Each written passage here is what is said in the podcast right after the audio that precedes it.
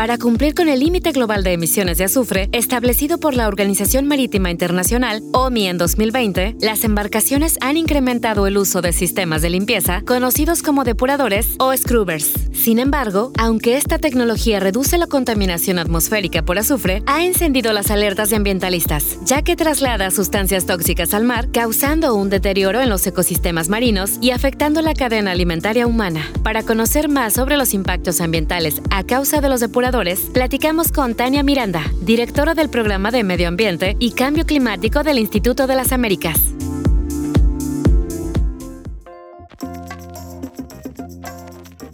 Hola Tania, bienvenida. Muchas gracias por estar en este episodio del podcast para luego es tarde. ¿En qué consiste la tecnología de los depuradores? Los depuradores son sistemas de limpieza de gases de escape de los barcos. Básicamente es un aparato que filtra los gases de escape para disminuir el contenido de azufre de los mismos y lo hace rociando un líquido que neutraliza esos gases de escape dentro de una cámara especial antes de liberarlos en la atmósfera. Este líquido mayormente utilizado es, es agua de mar. El problema con esta tecnología es que una vez que se limpian, por decirlo así, los gases de escape con, con el agua de mar, pues si bien ahora tienen mucho menos azufre eh, a la hora de llegar a la atmósfera, pues ese contenido de azufre no desaparece mágicamente, ¿no? ese azufre básicamente fue transferido del gas al agua que se utilizó para, para limpiarlo y estas aguas conocidas como aguas de lavado, pues después se, se devuelven al océano. O sea que digamos que estamos quitando prácticamente la contaminación del aire y la estamos transfiriendo a los ecosistemas marinos, ¿no? Cuando lo explicamos así,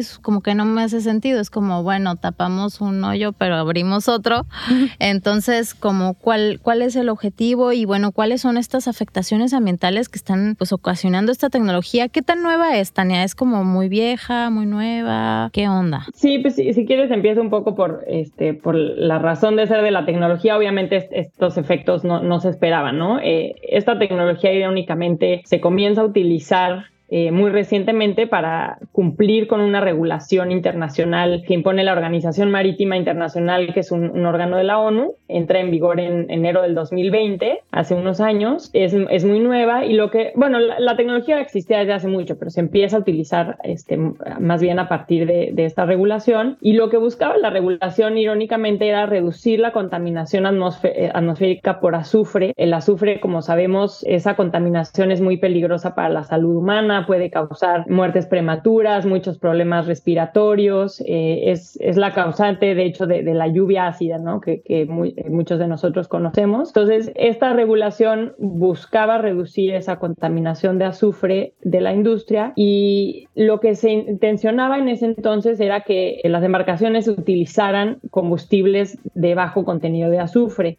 que, ya existe, pero que hace unos años apenas se comenzaba a abastecer. Entonces, muchas embarcaciones lo que hacen en vez de usar ese combustible más nuevo es instalar los depuradores, ya que eran más baratos en su momento que los combustibles bajos en azufre. Pero pues no contábamos con, con este problema de que lo que íbamos a hacer era transferir el contenido de azufre de la atmósfera al agua, ¿no? Ese fue como una consecuencia que no estaba prevista hasta hace poco que se empiezan a hacer estudios y muchas investigaciones de, de las consecuencias de estas aguas de lavado que ahora se vierten al océano. Y bueno, ya es como muy reciente, o sea, como que todo ha sucedido muy rápido, ¿no? Porque 2020 es hace tres años. Exacto, y es justo ahorita que estás hablando de estos estudios e investigaciones, ya hay estas, pues, evidencia científica de cuáles son las afectaciones que, que tienen estos depuradores. Recientemente eh, han empezado a salir a la luz estos estudios, obviamente antes no, no era una problemática, pues porque casi nadie usaba los depuradores. Más recientemente recientemente se empiezan eh, a hacer estas investigaciones y sobre todo porque la primera pregunta es, bueno, ¿y, qué cantidad de estas aguas se generan, ¿no? Estas aguas de lavado. Y, son muchísimas. Siempre que el barco esté utilizando combustible, siempre que alguno de sus motores esté prendido, incluso cuando están esperando en el puerto, se está generando esta agua de lavado y se está virtiendo al, océano. De hecho, son el residuo líquido más grande, en la mayor cantidad que, que producen las embarcaciones, incluso más que las aguas de ¿no? Que, más gente está familiarizada con eso. Las aguas de Sentina son donde viene como todo el, el desecho humano. Sí, eh, este, exacto. Eh, las aguas grises, las aguas negras, eh, incluso también las aguas de lastre, que las aguas de lastre también son estas que este, estabilizan las embarcaciones, ¿no? A lo largo de sus viajes. O sea que el agua, el agua que está derivando de los depuradores es mucho mayor en cantidad que estas otras. O sea, eso es impresionante. Imagino que también mientras más grandes las embarcaciones, Eso que le, iba, le iba a preguntar. más cantidad de agua de estas de lavado, ¿no? Justo ahorita, el fin de semana, yo fui aquí a, la, a un lugar al- al- en la costa y hay había un buque, o sea, enorme, y estuvo como unas dos horas sacando un- el agua. No sé si sea el agua De lavado. de lavado, pero ajá. estaba, y se escuchaba una bomba y sacando un cho- chorros y chorros de agua. Híjole, sí, es súper probable. Digo, normalmente son embarcaciones más pequeñas, utilizan diésel o alguna gasolina más parecida a lo que utilizan con tú los automóviles, ¿no? O sea, no, no es tan este, este combustible pesado. Pero si era un buque grandote, eh, pues sí es muy probable que haya tenido encendido el depurador y, y, pues está contaminando el agua y, y nadie, pues nadie lo nota, ¿no? Y entonces ya tenemos las evidencias científicas de que efectivamente está causando un impacto al, al ambiente. A futuro, o sea, ¿qué podría ocasionar si no se atiende esto? no? O sea, como que ya suena muy urgente, ¿no? Sí, la- las afectaciones son, eh, son diversas. Justamente todo lo que se contaminaba antes a la atmósfera por la combustión de, de los barcos, el combustible pesado de los barcos, que contiene pues, sustancias tóxicas como metales pesados, sustancias cancerígenas como hidrocarburos aromáticos policíclicos. Todas estas sustancias ahora se están virtiendo al océano a través de las aguas de lavado de esta tecnología, que son muy dañinas para la ecología marina, ¿no? Altera mucho el ecosistema, la temperatura del agua, la turbidez, el, el pH, o sea, son aguas que por todo este contenido de azufre que le quitan a los gases de escape, disminuye el pH del mar y, y se, se aúna a la acidificación de los océanos, que como sabemos ahora esto es, es algo que empeora el tema del cambio climático. Y pues no solo eso, también es muy dañina en sí para las especies marinas, para todos los eh, pececitos que están ahí, para todo lo que acabamos ingiriendo también nosotros. Y poco a poco pues han ido saliendo estas investigaciones de, de cómo están dañando a muchas especies de, de larvas, de, este, de bivalvos, de, de todo, ¿no? Se va acumulando en la cadena este, alimenticia y pues es algo emergente, o sea, apenas nos enteramos de, de todas estas consecuencias. Diversos países han prohibido el uso de depuradores y la descarga de las aguas residuales en sus costas. Sin embargo, aún hay varios que no han regulado esta actividad, entre ellos México. Es importante destacar que los mares son ecosistemas interconectados con un funcionamiento integral, que no es determinado por divisiones políticas y normativas. Por lo tanto, las medidas de prohibición que se aplican en una región no basta para proteger al océano de este tipo de contaminación. Un ejemplo de ello es el Pacífico Norte, en las costas colindantes entre México y Estados Unidos, ya que mientras en California y Hawái los barcos tienen prohibido el vertimiento de aguas residuales, en las costas de la península de Baja California no existe regulación al respecto. De poco servirá que el gobierno estadounidense implemente estas restricciones si México no hace lo propio. Las aguas del Pacífico seguirán recibiendo los contaminantes derivados de los depuradores.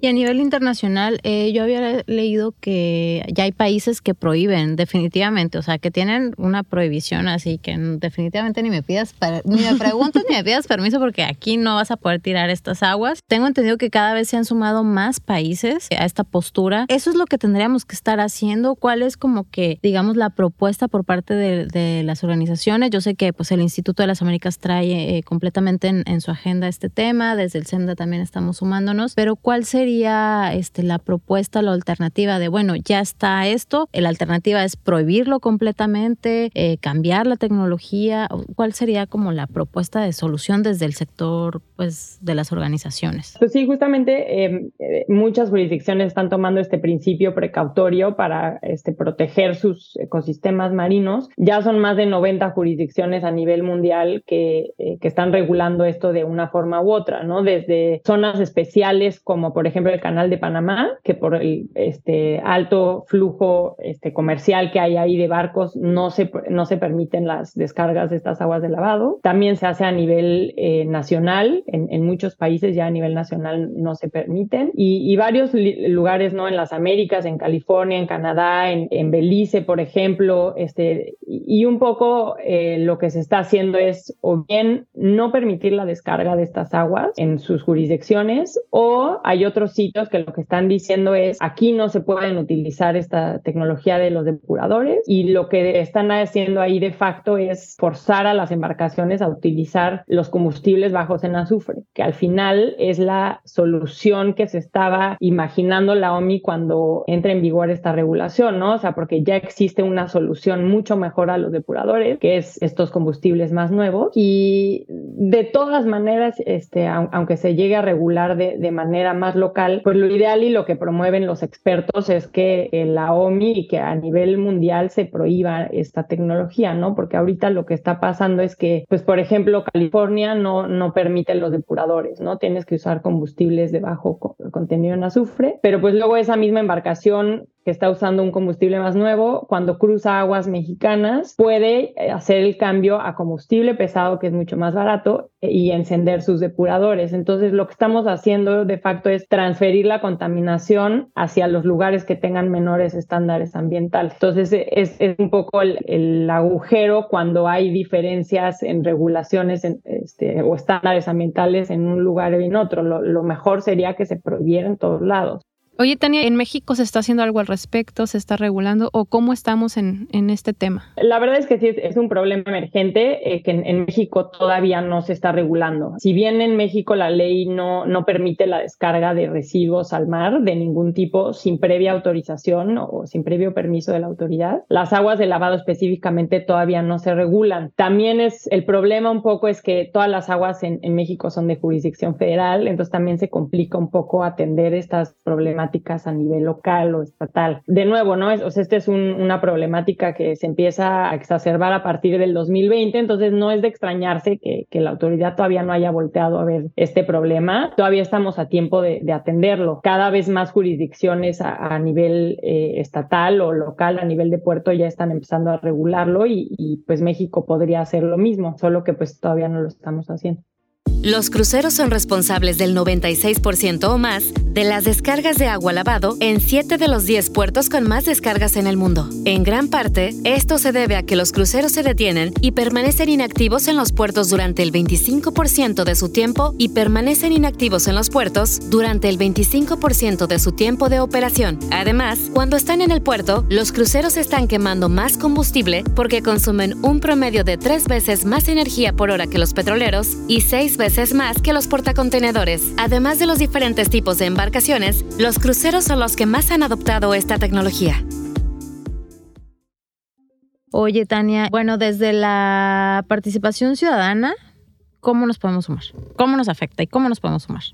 Es importantísimo. Al final, los más afectados de este problema, como dices, no, evidentemente la contaminación se dispersa y nos afecta a todos y el, eh, hablamos de océanos en plural y mares en plural, pero realmente es un océano que cubre el mundo entero. Pero evidentemente los más afectados son las poblaciones y las comunidades que están cerca de las comunidades costeras, las que y, sobre todo las que están cerca de los puertos. Entonces, y además un tema todavía más este que se le suma a, a esto de los depuradores es que si bien limpian pues el contenido de azufre de los gases de escape de los barcos, es una tecnología que no elimina ningún otro contaminante, como las partículas, como el carbono negro, como los gases de efecto invernadero. Eso significa que aunque esté usando el depurador un barco en tu puerto, pues va a seguir contaminando al aire por medio de, emisiones a la atmósfera de otros contaminantes, ¿no? Entonces, de ninguna manera es una solución óptima y además de que está este, tirando estas aguas al ecosistema marino. Y entonces, pues sí, un poco lo que hemos visto es que las comunidades deben presionar a las autoridades ambientales de, de los países y de los estados para voltear a ver este tema tan complejo, pero pues que es emergente y, y si no se está regulando, que se empieza a regular en lo que la OMI decide actuar o no a nivel internacional, pues queda a cada país y a cada jurisdicción regular esto. Y ahí pues sí tiene un, mucho poder la ciudadanía, la sociedad civil organizada en hacer esa presión a, sus gobiernos y a la gente que, que, trabaje localmente, que son los que entienden las dinámicas de, de, la industria, ¿no? Este tema es muy importante en comunidades costeras, por ejemplo, las economías que dependan de la industria de los cruceros, muchos sitios en México, como en La Paz, como en Los Cabos, como en Cozumel, pues dependen mucho de esta industria o de la actividad marítima por medio de importaciones y exportaciones, del comercio, pues es más importante eh, aún que obliguen a, al gobierno a, a emitir regulaciones y estándares que, que, ya se están haciendo en otros lugares del mundo y que vemos que no aleja el negocio. O sea, los barcos van a seguir llegando aunque tengan que usar este combustible bajo en azufre. Y por último, mi última recomendación, además de entablar el diálogo con la autoridad, es también pues con la industria. Entender y, que la gente haga entender a la industria qué tipo de embarcaciones quieren en sus puertos, qué tipo de turismo, qué tipo de industria quieren que llegue a sus puertos y a sus comunidades. Para regular el uso de depuradores y evitar el deterioro del ecosistema marino, es necesario que se fortalezcan las regulaciones en torno a la gestión de las aguas de lavado, que las autoridades competentes conozcan y reconozcan el marco normativo aplicable, que exista una coordinación interinstitucional efectiva y la creación de protocolos de coordinación, que se establezca un programa de fortalecimiento de la inspección y vigilancia en la zona marina con asignación de presupuesto. Por último, es urgente gestionar la operatividad en los puertos para recibir aguas de depuradores de embarcaciones y establecer protocolos de manejo y tratamiento. ¿Algo más que quieras agregar al respecto? A mí me queda clarísimo que, que, la sociedad civil organizada en La Paz es muy fuerte y creo que así como han planteado temas del cuidado de agua o de la contaminación del aire, sé que hay observatorios ciudadanos que también lo tengan en el radar y, que se empiece a conversar el tema, porque al final así es como puedes presionar a, que la autoridad haga algo, ¿no? Sin duda los felicito mucho y, empezar teniendo este, tipo de pláticas que estamos teniendo ahorita e informar a la gente, pues porque no es un tema muy común, creo que es el primer paso. Y pues en la página del Instituto de las Américas tenemos mucha información más técnica sobre resultados de, este, de estas investigaciones y todo, y nos encantaría ponerla a la, a la disposición de SEMDA y, de, y de toda la comunidad de La Paz para que puedan utilizarla como mejor les convenga. Y pues agradecerles mucho el espacio. No, pues al contrario, muchas gracias, Tania, por tu tiempo y pues bueno, a, meter este tema a la agenda pública, eh, la regulación de los depuradores, pues porque para luego es tarde, ¿no? Exactamente. Muchas gracias, Tania. Que tengas muy, muy bonita tarde. Igualmente, chicas, cuídense mucho. Un gusto. El SEMDA promueve y defiende el derecho a un medio ambiente sano en México, con un enfoque multidisciplinario y colectivo para la protección de las personas y el patrimonio natural. Visita nuestra página www.semda.org.mx y sigue nuestras redes sociales arroba SEMDA para conocer más sobre este tema y otras problemáticas ambientales en México.